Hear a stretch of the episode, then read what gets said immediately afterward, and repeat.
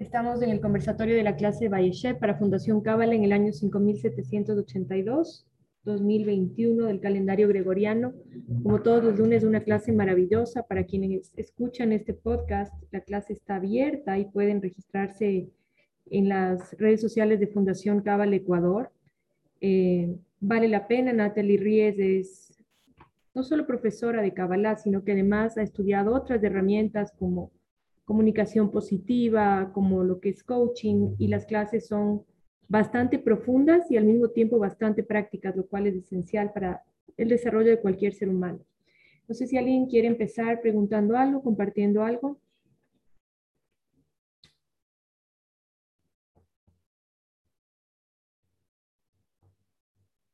Bueno, me gustaría rescatar algunas ideas claves de esta clase y es, por ejemplo, cuando Yosef sabe, internamente sabe que es un hijo especial, a pesar de no ser el primogénito, porque sabemos que Yosef es hijo de Jacob y Raquel, no de Jacob y Lea, ¿sí?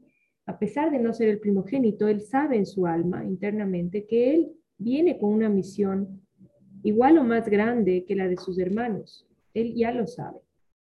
Y una de las enseñanzas más importantes para mí, sobre todo, es entender que uno puede saber que en un momento determinado uno tiene un rol más preponderante que el de sus hermanos o el de sus amigos o el de su entorno en general. Pero la importancia de no decirlo, porque no importa eh, el nivel espiritual que tengan las personas que nos rodean. No importa si son estudiantes de Cábala, no importa si nos han demostrado mucho amor y mucho apoyo en distintas situaciones. Cuando se trata de este protagonismo eh, espiritual o familiar o profesional que uno sabe que, le toca, que le corresponde, es mejor no decirlo, porque lo que ocurre como resultado de decirlo, que fue lo que le pasó a Joseph cuando contó que él se veía como la espiga grande donde todas los demás se adherían y que dijo que él era la, la espiga grande y sus hermanos se adherían a él. Lo que ocurrió es algo que necesitamos evitar conscientemente, que es despertar energía de juicio hacia nosotros es una de las herramientas que nosotros como estudiantes de Cábala necesitamos desarrollar, el evitar despertar energía de juicio hacia nosotros. Y hay una frase que a mí me encanta, que dice que la envidia tiene el sueño muy ligero, que hay que hacer las cosas en silencio, porque la envidia tiene el sueño muy ligero. Y a veces nosotros pensamos que, que la envidia y que los celos pueden provenir de personas que son lejanas a nosotros, porque nuestra familia en teoría no debería tener este tipo de sentimientos hacia nosotros.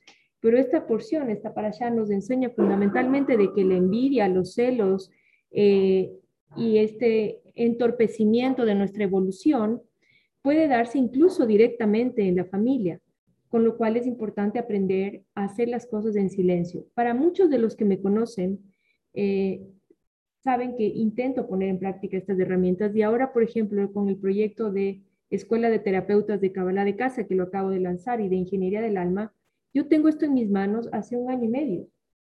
¿Cuándo lo dije? Cuando ya no tenía opción para, para tenerlo oculto. ¿Y qué es lo que permitió que esto se consolide? Precisamente el hecho de que yo lo tuve oculto y en silencio.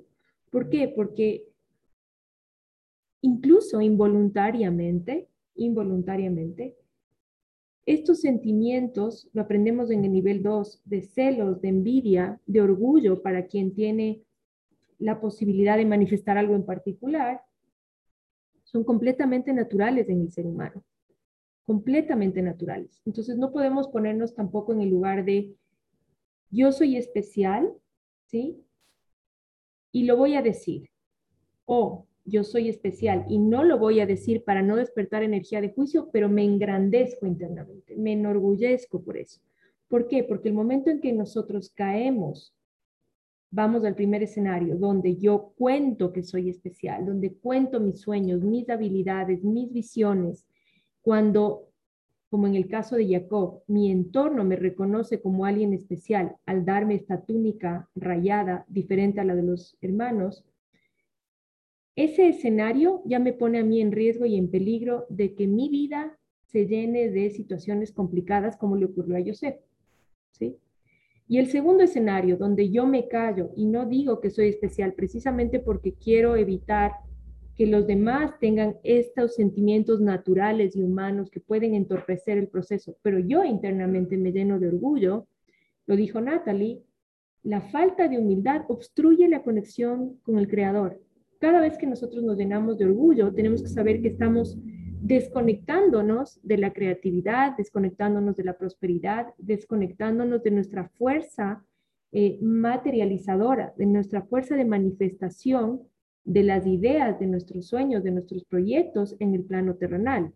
Entonces, para mí, estas son las dos lecciones claves de esta parasha. Yo como estudiante estoy hablando.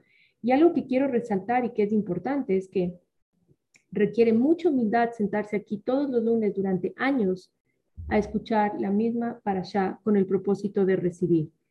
Eh, caemos en la trampa de que porque estudiamos del nivel 1 al nivel 2 y porque ya estuvimos en una luna, estuvimos en cinco lunas, estuvimos en esta porción tres veces, ya sabemos la porción y ya sabemos cómo implementarla en nuestra vida. Y la verdad es que no sabemos nada. Cada clase es una, una caja enorme, un manantial enorme de conocimiento y de sorpresas de herramientas, de una caja de sorpresas de herramientas para nuestra vida.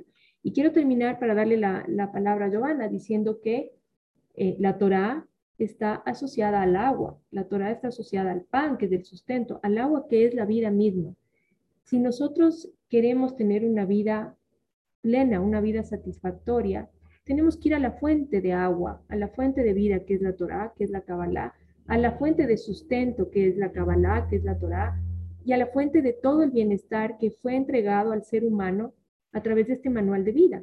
Depende de nosotros hacer ese ejercicio de caminar y acercarnos hacia la fuente en lugar de alejarnos. Y sé que muchos, para muchos es un tema de pereza espiritual, para otros es un tema de la ilusión de que no tengo plata, la ilusión falsa de que no tengo plata, porque tengo plata para ir a gastarme 40 dólares en un patio de comidas, pero no tengo plata para gastarme 40 dólares en mi, clase de ir a la fuente de vida tengo plata para, o tengo tiempo para ir al cine, pero no tengo tiempo para acercarme a la fuente de vida. ¿En serio?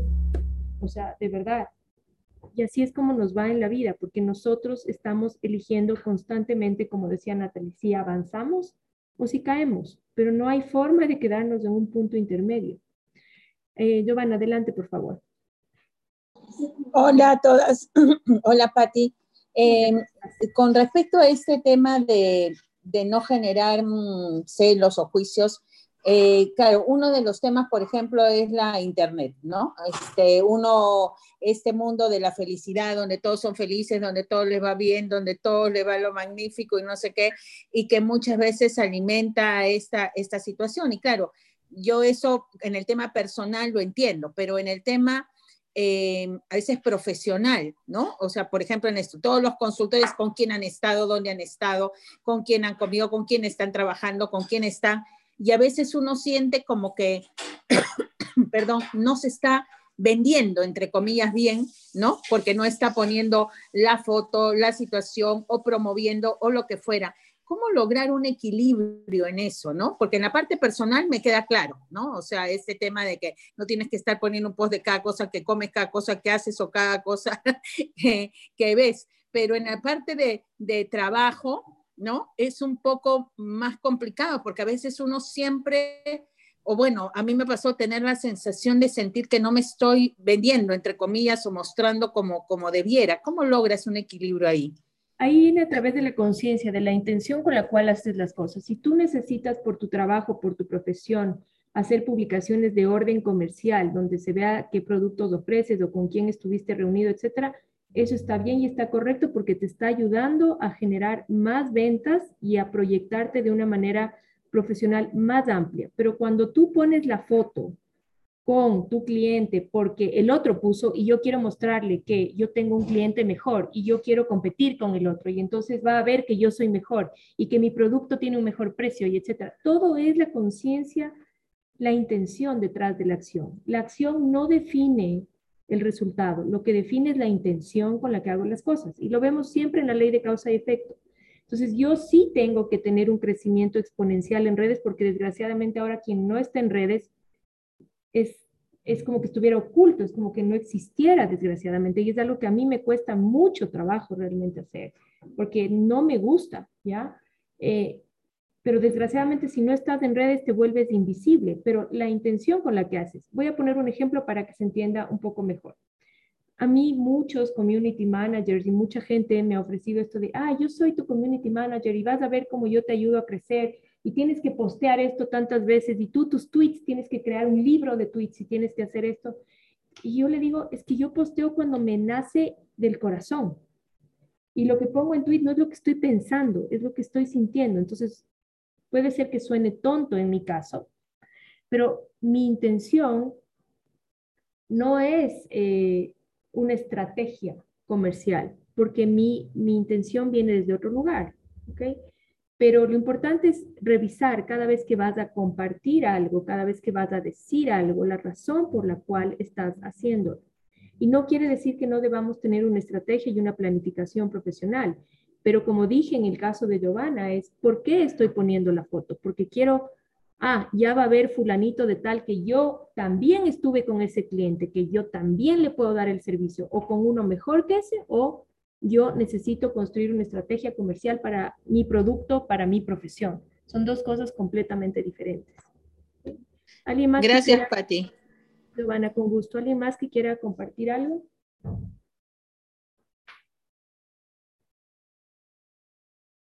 ¿Preguntar algo? Bueno, a lo largo de los próximos libros vamos a ver cómo se desarrolla la vida de Joseph Al-Sadiq, que Natalie hizo referencia a que es, está asociado a la sefirá de Yesod, que es la puerta de las bendiciones por donde se precipita la luz al mundo material. Y en todas estas parashas a continuación, lo que vamos a ver es precisamente cómo nosotros, a través de nuestras acciones en el plano terrenal, a través de nuestra conexión espiritual, logramos materializar esas bendiciones o no las logramos. Entonces, muy recomendado que no dejen el estudio, sobre todo en estas parashas, porque nos están preparando para el éxodo de Egipto, que sabemos que Egipto es nuestro ego, para salir de nuestro ego en Pesaj. Y es muy importante la preparación. Ahora, vamos a ver a nivel eh, físico en todas estas historias este tipo de relaciones tóxicas que existen en la humanidad. Las siguientes historias son solamente este relacionamiento tóxico entre las personas, ya lo vemos ahorita entre los hermanos, con el padre, luego vamos a ver relaciones tóxicas, también se ven esta para allá, eh, relaciones tóxicas en el trabajo, también se ve más adelante las relaciones eh, tóxicas con el poder, con el faraón, y es todo una serie de arquetipos que habitan dentro de nosotros, porque todos nosotros viajamos de, esta posición de víctima a la posición de ser el villano o el perseguidor y luego a la posición de ser el salvador. Todos nosotros estamos todo el tiempo, todos los días moviéndonos entre esas posiciones. Y es importante entender cómo el movimiento constante entre ser el víctima y el victimario o el salvador y todo este relacionamiento tóxico obstruye nuestra conexión con la fuente del árbol de la vida obstruye que la sefirá de Yesod se abra y se pueda precipitar la luz de la bendición a nuestras vidas. Eh, esa es la pregunta que quieres hacer, Andrea. Si no, por favor, si puedes activar tu micrófono porque veo que tienes levantada la mano. Hola, Pati. Sí, justamente esa era la, pregunta, porque, eh, claro, es complicado. O sea, antes era tu relación con tu pareja y punto, nada más pero ahora el tema de las redes sociales hace que directa o indirectamente le abras la puerta a muchísimas más personas conocidas e inclusive desconocidas y se vuelve algo completamente público. ¿Cómo manejas eso? Una de las cosas más que la gente más envidia es la pareja. Hay que tener mucho cuidado con eso. Si yo estoy poniendo todo el tiempo, todos los días, lo que hago con mi pareja, el regalo que me da, la joya que me regaló, eh, a dónde me invitó a comer, etcétera, sin ninguna duda estoy increciendo esta, este juicio de los demás hacia mí. Ahora, eh, ¿qué es lo que yo recomiendo, sobre todo en parejas que se están iniciando, que están en nivel semilla, hasta cuando la pareja no esté absolutamente consolidada, eviten poner todo tipo de posteos y todo tipo de fotos y, y hablar hablar sobre el tema, porque cada vez que nosotros hablamos sobre algo que puede despertar energía de juicio, hay ángeles escuchándonos, que se llaman ángeles saboteadores, que precisamente se van a encargar de que eso no ocurra. Entonces, sobre todo en la pareja, no hablen de la relación perfecta que encontraron, de la, persona maravillosa encontraron, etcétera. Incluso cuando uno tiene ya muchos años de, de estar en pareja, hay que compartir lo menos posible. Hay que comprimir el deseo nuestro de compartir y obviamente en la familia y los amigos cercanos eh, van a verlo y van a percibirlo. Pero de todas maneras ser lo más discretos posibles en las demostraciones de amor y de cariño, tanto en redes sociales como con nuestro entorno que nos ve directamente, porque el ojo humano naturalmente está emanando una fuerza de, envidia y de celos hacia todo lo que ve como luz, hacia todo lo que ve como bendiciones. Muy bien. Vamos a dar por concluido el, conversatorio hoy. Eh, les agradezco mucho por haber participado y nos vemos el próximo lunes. Ah, antes de terminar, va a haber una, clase esta, esta semana, una clase gratuita acerca de ingeniería para el alma, que es precisamente el mix entre la Torah y las herramientas emocionales, psíquicas y de medio ambiente que existen ahora. Así que les va a llegar pronto la invitación regístrense para la clase de Ingeniería para el Alma que es gratuita esta semana. Un abrazo a todos.